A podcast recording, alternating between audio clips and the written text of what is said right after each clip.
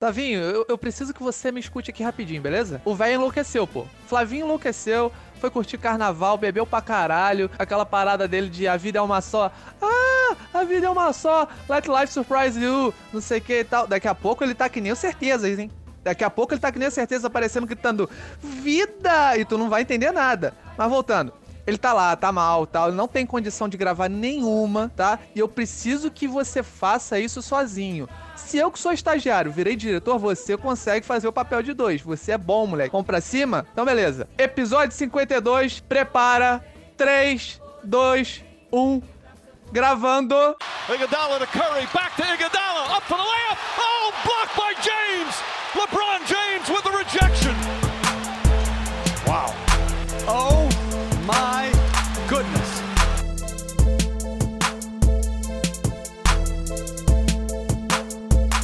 Salve, salve, querido ouvinte, seja muito bem-vindo a mais uma edição do Peds e Regatos Podcast. Meu nome é Otávio Ribeiro e como você já deve ter reparado, eu tô aqui fazendo a minha melhor imitação de Flávio Meirense, que hoje não está presente. E digo mais, meu querido, minha querida, meu querido, você não tá me deixando sozinho aqui, você é o elo que me impede de estar insano, de estar aqui falando sozinho. Então, queria te agradecer de antemão a tua audiência, né? Agradecer você estar tá dando aqui o seu play para curtir aqui comigo. Esse finalzinho de semana de ressaca de carnaval, vai. Vou aproveitar e já dizer para vocês então o seguinte, não se preocupem que a NFL, aproveitando que ela ainda tá descansando, enquanto as notícias que a gente tem ainda são de jogadores que possivelmente vão tomar um, release, né, quando chegar o, ano novo na liga, a gente ainda tem um draft talk ainda esquentando, então não se preocupa que a NFL vai voltar para as nossas pautas, mas aproveitei que já que tô eu aqui sozinho, por que, que a gente não fala mais um pouquinho de NBA, vai? Então, aproveitar e não vou mudar muita coisa do, do, dos nossos protocolos, não. Vou começar o programa de hoje, como sempre, né, com a nossa sessão Enzo de shoutouts, né, a nossa sessão Enzo de efusivos abraços. O primeiro abraço sempre vai para ele, nosso querido Enzo. Um abraço, meu querido. E o abraço especialíssimo desse episódio 52 é para um cara que certamente vai ouvir esse podcast aqui na ressaca do carnaval. Pedro Chaves, nosso querido ouvinte, nosso querido seguidor, aproveitar, né? Faz você que nem o Pedro faz. Toda vez que sai post do Peds e Regatas, seja no Instagram ou no Twitter, né, no arroba Peds e Regatas, o Pedro Chaves sempre tá lá curtindo, participando do, do, do SBC, né? Quem, quem sabe, sabe. Então, mandar aqui um abraço efusivo para ele. E vamos fazer o seguinte: vamos bater um papinho aqui sobre NBA mais um pouquinho, porque o episódio 51 me deixou com vontade de, de, de quero mais, sabe? E tem muita coisa ainda, tem muitos motivos pelos quais eu acho que a gente ainda vai se lembrar dessa temporada 21-22. Eu acho que vale a pena a gente tentar enumerar enumerar alguns deles, vai? Então vem comigo que a gente vai ter muita coisa boa para falar. Vamos lá, levanta sua mão se você se lembra quando foi a última vez que a Conferência Leste estava mais forte que a Conferência Oeste. Vai, eu te dou tempo para você buscar, vasculhar nos confins da sua memória.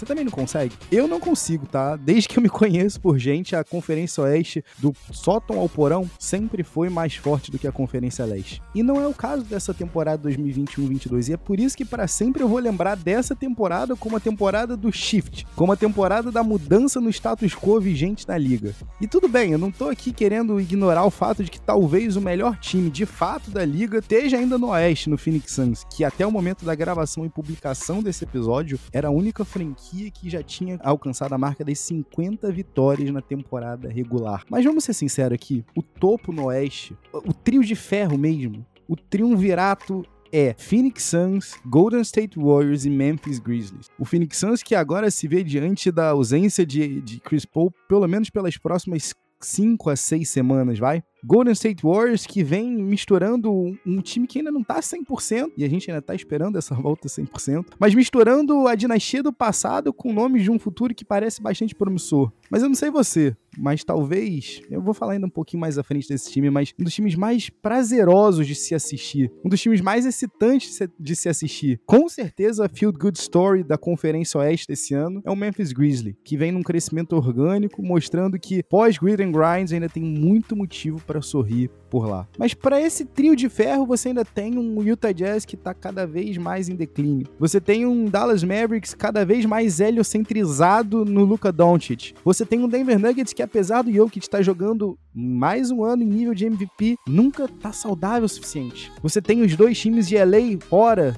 das vagas garantidas de playoff, talvez brigando um contra o outro num jogo único para descobrir quem é o time da cidade. Isso eu quero assistir nos playoffs. Isso é fato. Eu tô muito ansioso por esses play-ins. Mas se a gente for sincero mesmo, a gente vai olhar que para esse trio de ferro no oeste, a gente tem um top 6 no leste. E vamos ser sinceros, tá? É um top 6 real, porque não tem como a gente não começar pelo Miami Heat. Miami Heat do Eric Spoelstra que vem fazendo um trabalho incrível. Bem, mas até aí é chovendo molhada, né? Trabalho incrível, Eric Spoelstra. O mais sensacional é que o Spoelstra mostra o quão magistral é o, o seu tino para coisa. Não é treinando Ben Adebayos e, e Jimmy Butlers e Kyle Lowrys da vida, mas é trazendo o valor fundamental para cada um dos nomes de sua rotação. Seja ele Caleb Martin, Caleb Martins da vida, ou Max Schultz, ou até mesmo o nosso querido Duncan Robinson. É por isso que o Miami Heat vem liderando a Conferência Leste e não apresenta nenhum sinal de que está disposto a perder a posição de número 1. Um. Em seguida você vem, você vê um Philadelphia 76ers talvez nas melhores vibes desde o que? Alan Iverson chegando às finais em 2001, desde a chegada de Moses Malone, talvez lá em 83. Bem, isso aí só o tempo vai dizer, mas o two-man game do Embiid com Harden a cada pocket pass deixa o torcedor bem esperançoso. Esperançoso também tá o torcedor do Bulls, que tá ali amargando agora a terceira posição no leste, mas demorou muito tempo até cedê-la, porque DeMar DeRozan é hoje o jogador mais imparável num contra um da liga? Me diz, você também acha isso? Porque é bem difícil ver o que ele tem feito nos últimos, o quê? 14 jogos? 15 jogos? Eu já até perdi a conta. Mas a eficiência, o Hero Ball, a poesia em movimento, tá tudo lá. E aí quando você olha, e a gente ainda nem citou aqui o Milwaukee Bucks, atual campeão da NBA, que ainda vem sem Brook Lopes e sente a ausência dele, principalmente no setor defensivo. Tem como você esquecer desse time? Não tem, né? Você tem o Boston Celtics finalmente entregando aquilo que Imudoka prometeu em sua chegada. Uma defesa insana e uma certeza de que a identidade vem ali, no lado menos glamuroso da quadra. Mas para além disso, facilita as coisas quando o Jason Tatum desperta para o estrelato que é dele por direito, vai? E como esquecer a Feel Good Story do Leste? E como esquecer de um Cleveland Cavaliers que sem Colin Sexton não tem problema, sem problema algum. Estamos aí com Darius Garland e o nosso queridíssimo Evan Mobley pareando junto com Jared Allen, um dos times mais divertidos da Conferência Leste. Se até papai LeBron tá de olho, por que, que você não vai ficar, não é mesmo? E olha que a gente ainda nem citou o time do, do Kevin Durant e do Kyrie Irving. É bizarro pensar que um time que tem um cara que é duas vezes Finals MVP e um outro cara que simplesmente marcou a bola mais importante, sei lá, dos últimos o quê? 30 anos no Kyrie Irving para uma franquia, naquela bola de três que sacramenta a vitória do Cavs sobre o Warriors em 2016. Esse time tá ali, na oitava colocação no atual momento de gravação e publicação desse episódio, ainda brigando por uma chance. E olha que a gente também nem falou do time sensação da temporada anterior, o Atlanta Hawks. E a gente nem falou do Toronto Raptors, que ainda dá sinais de que tem coisa nesse tanque aí. Afinal de contas, Nick Nurse e seus comendados não podem ser esquecidos. Mas uma coisa é certa: essa temporada é a mudança definitiva de status quo na liga.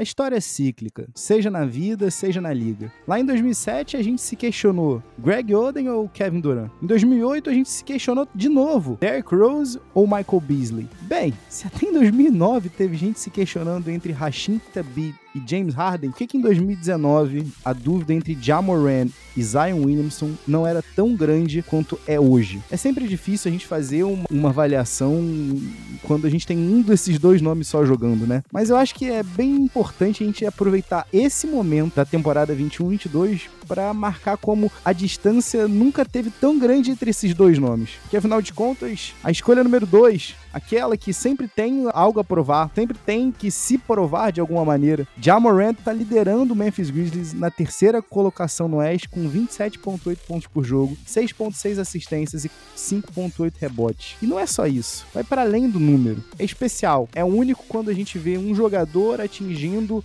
o patamar que ele tá atingindo. Não são só as jogadas incríveis, não é só a eficiência, não é só a liderança, mas é o conjunto da obra. São as jogadas plásticas com as jogadas jogadas importantes, como a gente teve nesse jogo agora contra o San Antonio Spurs dessa semana. Teve poster no Jacopo da mesma medida que teve buzzer beater para fechar o primeiro tempo, com uma jogada extremamente atlética e acrobática, em que o Já pega a bola no ar e consegue fazer o arremesso sem aterrizar é a resiliência pela qual ele parte para cima das marcações, é o desconhecimento pelo qual ele parte para cima de qualquer pressão, qualquer designação defensiva, qualquer cobertura. É incrível. É você ligar o teu League Pass no jogo do Grizzlies com a certeza de que você vai ver grandiosidade. É bom demais ver Jamoran e é bom demais entender que toda aquela work ethic dele, né, toda aquela ética de trabalho dele em treinar as madrugadas com seu pai tá dando resultado. E o resultado tá aí.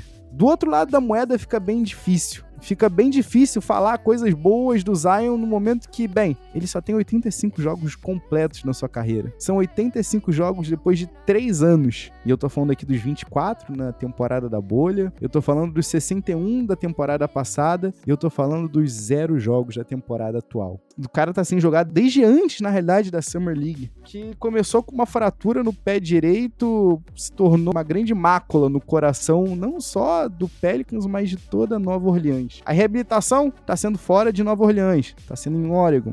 O dia da reativação, do dia 26 de novembro, foi postergado. Novas atualizações vieram em janeiro, novas atualizações vieram em fevereiro. E apesar de Zion Williamson estar tendo uma melhora em sua condição física, ele ainda está longe de estrear pelo Pelicans. E aí quando você começa a pensar que a coisa não pode piorar, piora, porque o Pelicans aperta o botão do pânico, será? Vem a trade deadline e o Pelicans faz um movimento por CJ McCollum. O CJ chega em New Orleans no dia 10 de março de 2022. E até o dia 19, nada do Zion falar com ele. E tudo bem, eu sei que o CJ tá pedindo pra galera deixar o Zion em paz e começar a, a respeitar um garoto que tem o quê? 21 anos.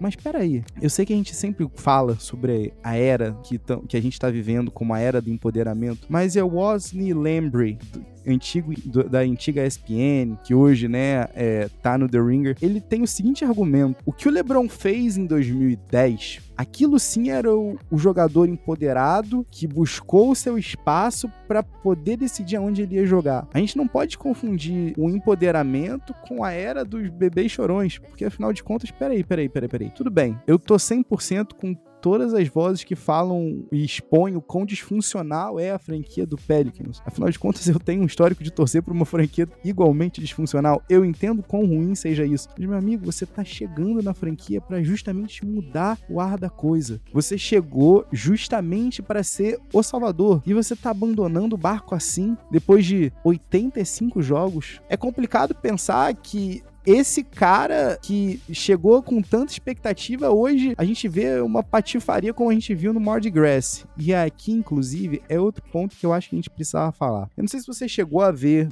mas a torcida do Pelicans, parte pequena, claro, sempre bom, nunca é bom generalizar aqui, mas fizeram um carro alegórico no Mardi Gras, né, o carnaval de Nova Orleans, o qual um dos carros alegóricos carregava uma caricatura do Zion Williamson, em vez de estar tá escrito Zion na camisa, estava escrito a ton, né, de uma tonelada. Primeiro de tudo, gente, já passou da hora da gente entender que não tem graça essas piadas. Gordofobia não é uma coisa que deva ter espaço no mundo atual, sabe? E a gente tá falando aqui ainda de um jogador profissional. O cara tá acima do peso, tá, mas isso não dá o direito de ninguém ficar em cima dele só por isso. E quando eu digo aqui só por isso, eu tô com a torcida do Pelicans que tá magoada, que tá ressentida, que tá devidamente revoltada com o Zion Williamson. Eu concordo, existem N motivos para você estar tá chateado com o Zion Williamson, mas você não deve descontar a sua raiva, a tua mágoa em cima do peso de outrem. E aqui eu tô falando do Zion Williamson, mas alguém tinha mencionado isso no Twitter, isso aqui vale para qualquer jogador que volta e meia ver alguma crítica quanto a essa a esse tema, seja Joel Embiid, seja o Zion, seja o, o DeMarcus Cousins na época que o DeMarcus Cousins ainda jogava, mas assim,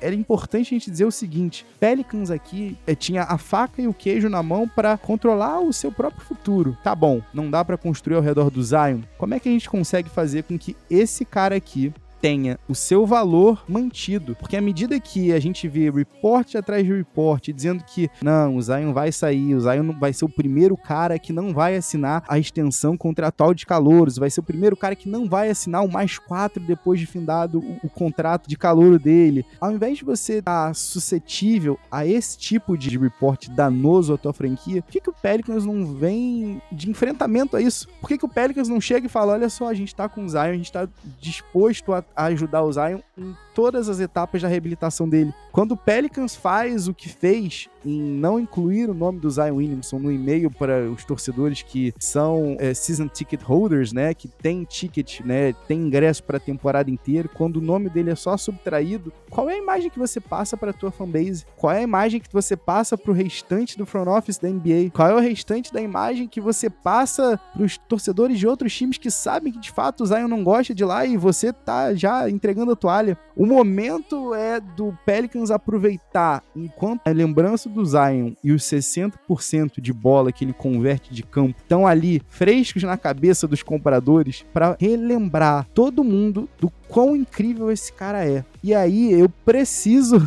que a torcida também ajude. Eu preciso de manifestações públicas, seja da franquia, seja de parte da torcida, de quem quer que seja, seja dos próprios jogadores, mas para encorajar, para chegar e expor que, olha só, Zion, a gente tá aqui contigo, quer você queira ou não. A gente viu aí no exemplo do Ben Simmons uma franquia que sabia que o jogador não queria voltar de jeito nenhum, mas em nenhum momento jogou o cara mais na fogueira do que ele tava, falando que, bem, só excluindo o cara de ações promocionais, só fingindo que o cara não existia. Eu acho que essa é a hora do Pelicans crescer como franquia e entender que, pera lá, se nem mesmo um jogador geracional foi capaz de mudar as coisas para mim, o problema tá internamente. A gente precisa mudar alguma coisa na organização pra gente não perder nossa franquia. Alô Seattle, alô Las Vegas, alô Louisville. Tem muita cidade querendo o time que hoje tá em New Orleans. Eu falei o nome do cara e não achou que eu ia conseguir não falar sobre ele, né? Eu sei que eu devia estar tá só querendo nunca mais botar o nome dos covardes em meus lábios nunca mais falar de Ben Simmons. Mas eu acho que é bem importante e eu acho que a temporada 21-22 também vai ser sempre lembrada para mim como uma temporada que foi dado a largada. Ben Simmons era Filadélfia ou é fraude? E quando eu digo fraude, eu tô sendo bem duro aqui nas minhas palavras, né? Mas é importante a gente dizer, nenhum caso na NBA é tão curioso hoje para mim quanto o caso de Ben Simmons. Se você retorna alguns anos para trás, se você volta lá para 2016, se você volta lá para Summer League de 2016, você vai ver uma coisa que você jamais, em hipótese alguma, imaginaria em pleno 2022. Você vai ver Ben Simmons arremessando do mid-range. Pois é, isso aconteceu. E aí, quando você lembra que. Peraí, peraí, peraí, peraí. Esse cara de fato arremessava. E não era das formas mais esquisitas. A gente não tá falando aqui de uma forma Markel Fultz, depois sabe-se lá Deus do que. A gente tá falando de uma forma com suas falhas. Sim, com suscetível a melhorias. Certamente. Mas não era nada quebrado. Não era uma mecânica quebrada. E aí você para pra pensar em tudo que se sucede nos cinco anos seguintes no downfall do Ben Simmons na Filadélfia e no final dessa novela patética, encabeçada não só por ele, mas também pelo seu agente e a Clutch. E aí, quando a gente tem na troca James Harden por Ben Simmons, que você vê que o Ben continua na mesma divisão, inclusive, é, eu confesso a vocês que automaticamente eu penso o seguinte: Agora, ou nunca mais, a gente vai ter a certeza de que Ben Simmons é a cara de uma franquia, ou se não, um jogador um B, um C, vamos dizer assim, para um jogador um A que seja o cara do título. E aí você vê que todo aquele papo, problemas de saúde mental que ele alegou ter, simplesmente por não ter conseguido corresponder às expectativas, seja da torcida, seja dos teammates, seja do técnico, mas no primeiro momento de crítica, rolou o breakdown. E aí você vê que todo aquele motivo de que não, Ben Simmons não tá pronto, não está apto, psicologicamente falando, para estar presente numa quadra de basquete, aquilo ali só funcionava dentro da Pensilvânia, que afinal de contas, uma vez trocado pro Brooklyn Nets, não demorou cinco jogos para o menino Benjamin aparecer na sideline de Brooklyn. Fico feliz, tá? Fico feliz, porque vamos lá, vamos dar o benefício da dúvida. Afinal de contas, até que se prove o contrário, eu vou acreditar no, na versão que ele tá me contando, né? Mas quando você tem os primeiros reports de, olha, o medical staff, né, o staff médico do, do Brooklyn Nets está bem ansioso e bem animado com a possibilidade do Ben Simmons voltar em não meses, mas semanas. Eu parei, eu li de novo a matéria e eu dei umas boas risadas. Porque afinal de contas, peraí, peraí, peraí. Esse cara então vai estar tá botando em risco a arbitragem, todo o contrato que ele vai brigar por, o dinheiro que ele perdeu por, tudo que ele vai brigar quando Sixers e ele se, se encontrarem nas quadras legais, vamos dizer assim, na busca por uma arbitragem. Ele vai realmente botar isso tudo a perder jogando em questão de semanas? Tudo bem, afinal de contas, dinheiro não é o problema para ele, né? Talvez ele tenha realmente algo a provar. Talvez ele queira se provar. E quando eu vi o primeiro report de que não seriam meses, mas talvez semanas, eu me esperancei. Não vou mentir. Eu me esperancei porque, por pior que tenha sido o downfall, por pior que tenha sido a saída de Ben Simmons da Filadélfia, é sempre bom você ver um jogador do qual a gente tem grandes expectativas corresponder a essas expectativas, né? Mas aí vem o outro report de que ele teve um setback, uma contusão nas costas. E aí eu começo a me questionar. O que era para ser uma recuperação de, de meses se transformou na recuperação de semanas. E o que se transformou na recuperação de semanas se torna um setback que agora eles esperam que deixe o Ben Simmons voltar a tempo dos playoffs. Eu não sei vocês, mas para mim essa temporada é a temporada que a gente vai ter a certeza de que Ben Simmons é uma farsa. É uma farsa porque é muito claro para mim que esse cara não quer estar tá presente na Filadélfia. Esse cara não quer estar tá presente na Filadélfia em 10 de março de 2022, quando existirá o confronto Nets at Sixers, na Filadélfia. Mas alguém tem que avisar para o Ben Simmons que ele foi trocado para dentro da mesma divisão. Quatro jogos por temporada serão contra o Philadelphia 76ers. Pelo menos dois desses jogos vão ser na Filadélfia. E Newsflash, se, se o Brooklyn Nets se classificar para os playoffs, existe uma possibilidade, existe uma grande possibilidade de um encontro com o Sixers. O mesmo Sixers, cujo qual o Ben Simmons fugiu, como o diabo foge da cruz. E aí eu digo uma coisa para você. Se esse cara não quer jogar um jogo de temporada regular contra o Sixers na Filadélfia, imagina um jogo com atmosfera de playoffs. Um não, vários jogos seguidos, múltiplos. Eu não confio nesse cara. Eu não confiei nesse cara em Atlanta. Eu não confio esse cara na própria Filadélfia com o Trey Young a 10 centímetros dele e 20 centímetros de diferença de, de altura. Eu não confio nesse cara. Para mim, a temporada 20, 20, 21, 22 vai ficar marcada como uma temporada que a gente começou a ter uma certeza de que Ben Simmons sempre foi melhor na nossa mente do que dentro de quadro. Nos encaminhando aqui pro finalzinho desse episódio express dessa semana de ressaca de carnaval, aproveitar e te agradecer por estar aqui comigo, curtindo aí essa última cervejinha antes de começar de fato o ano, vai, porque o ano começa mesmo só na semana seguinte, a quarta-feira de cinzas, vai. Vamos curtir aqui, mas você não achou que só, por, só pelo fato da gente ainda estar tá em pleno carnaval que a gente não ia ter o nosso querido Crunch time. It's off to Leonard, defended by Simmons. Is this the dagger? Crunch time dessa semana vai ser particularmente uma delícia para mim, porque eu não sei vocês, mas desde antes da pandemia eu já vivi uma vida um tanto quanto reclusa, eu sou um tanto quanto eremita nesse sentido, e eu sempre gostei de assistir, um, independente do time, um basquetinho. Independente do time. E com o NBA League Pass, você tem a possibilidade de assistir as 30 franquias na hora que você quiser, no jogo que você quiser, tá ali ao teu dispor. Mas vamos lá, são 30 opções e às vezes é bem difícil difícil você conseguir montar a tua grade, montar a tua agenda, montar os teu, teus horários dos times que você quer acompanhar. Eu vou fazer o seguinte, então. Eu queria fazer esse trato contigo. Eu vou falar aqui o meu e eu queria depois que vocês fossem lá na arroba do Peds e Regatas, no arroba Peds e Regatas, seja no, no Twitter ou no Instagram, a tua rede social de tua preferência, ou você também pode mandar pro nosso e-mail no pedsregatas.gmail.com. Mas eu queria que você me dissesse como é que tá o teu top 5 times de acompanhar no League Pass. E aí aqui eu queria botar com vocês algumas coisas aqui aqui, tá? Tá fora dessa lista times que estão sempre em voga, vai. E aí eu tô querendo dizer, nosso querido Los Angeles Lakers, eu tô aqui cortando o Clippers, eu tô cortando o Golden State Warriors, eu tô falando de times que, bem, agora da minha lista, dois dos times aqui vão começar a aparecer, aparecem muito nos jogos nacionais, né? Mas eu queria trazer para vocês aqui os meus, os meus times preferidos para se acompanhar nessa reta final, nesses últimos 20 jogos aí para fechar a temporada 21-22 né, da NBA. Na quinta colocação, eu preciso que você tenha um pouco de paciência comigo. Você sabe que eu sou clubista e é claro que eu ia fazer isso. Tá o Philadelphia 76ers. E eu digo que você precisa ter um pouco de paciência comigo, mas não só comigo não. Você também precisa ter um pouquinho de paciência com o próprio time. Você precisa ter um pouquinho de estômago para acompanhar a quantidade de lances livres que serão batidos durante os jogos dos Sixers. O problema é seu.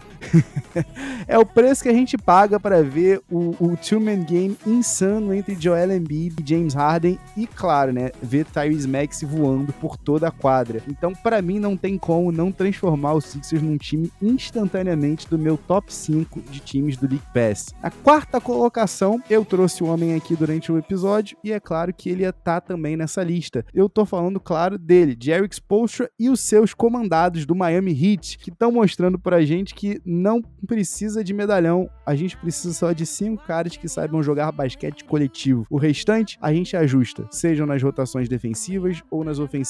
Em Spoelstra We Trust. É sempre muito divertido acompanhar os jogos do Heat. Na terceira colocação, não tinha como não falar dele. Não tinha como não falar do time que agora tá sem o seu maestro. No time que tá liderando a liga em número de vitórias. No time que talvez seja o melhor time da liga de, de fato. Eu tô falando do Phoenix Suns, outra vibe boa, outro time delicioso de se acompanhar. É uma unidade ali. Monty Williams conquistou o que a gente tava esperando há anos. E agora vamos ver como é que vai, se, vai ser testado na ausência de Chris Paul, não é mesmo? Mas outra coisa a se falar, aproveita quando você estiver vendo os jogos do Phoenix e, e, e gruda teus olhos no Cal Bridges e veja só a diferença que ele traz pro lado menos glamouroso da quadra. Ou observe a, a, a capacidade que ele tem de marcar o melhor jogador do outro time de um lado e ainda assim conseguir contribuir como tem contribuído ofensivamente nos jogos, certo? Então o Phoenix Suns é a minha terceira colocação. O meu top 2 são os dois times feel goods da temporada, né? Na minha segunda colocação tá o Cleveland Cavaliers, né? Enaltecido inclusive pelo papai LeBron, que pode estar tá até numa free fall. Tá, de levinho. Colin Sexton volta? Não não tem problema. Mas vem cá, e como é que vem Caris LeVert vindo do banco? Como é que a gente vai ter o finalzinho, de... como é que vai ser a stretch final da rookie season do Evan Mobley? Como é que o Darius Garland vai continuar respondendo às marcações que ele tem recebido? Motivos você tem de sobra para acompanhar o novo, o novo Cleveland Cavaliers. Mas mais motivo para acompanhar o Cavs? Só para você acompanhar Ja Moran. Transcendental. Um jogador geracional. O Ja Moran e o time do Memphis Grizzlies são daqueles times que você você gostaria que o teu time fosse aquele. E eu me lembro muito bem, diante do Sixers fazer a troca pelo James Harden, eu tava muito nessa de, eu queria tanto poder acompanhar um time que eu gosto, gosto das peças é, jovens, eu gosto do, do, crescimento orgânico. E esse time do Grizzlies tem tudo. Tem o crescimento orgânico, tem as peças que de fato gostam de jogar por um, por um mercado pequeno, inferior em Memphis. Você tem caras que gostam de jogar entre si. E o mais importante de tudo, você tem um jogador único, um talento incrível no Jamal Moran é disparado o jogador top 1, seja pela capacidade de fazer highlights num jogo, seja pela, pela, pelo jogo disputadíssimo que você vai ver. Eu amo ver os comandados do Coach Taylor. Eu amo ver o que que esse time do, do Grizzlies faz e ainda pode fazer. Mas fala para mim, tu discorda de algum desses cinco? Grizzlies, Cavs, Suns, Heat, Sixers. Tu concorda com algum? Tu discorda de algum? Tu discorda de todos? Tu odeia todos? Me diz aí, qual é o teu top 5 times para se acompanhar pelo NBA League Pass? Faz isso para mim. Manda esse teu comentário que eu quero trocar essa ideia contigo. Eu quero saber como é que você tá se planejando para assistir essa reta final da temporada da NBA. E você sabe, né? Você sabe que acompanhar mesmo, você vai continuar acompanhando aqui com a gente no Pets e Regatas Podcast. Não só comigo, mas espero eu que na próxima semana, já acompanhado de Flávio Merense e quem sabe de mais convidados. Até semana que vem, galera.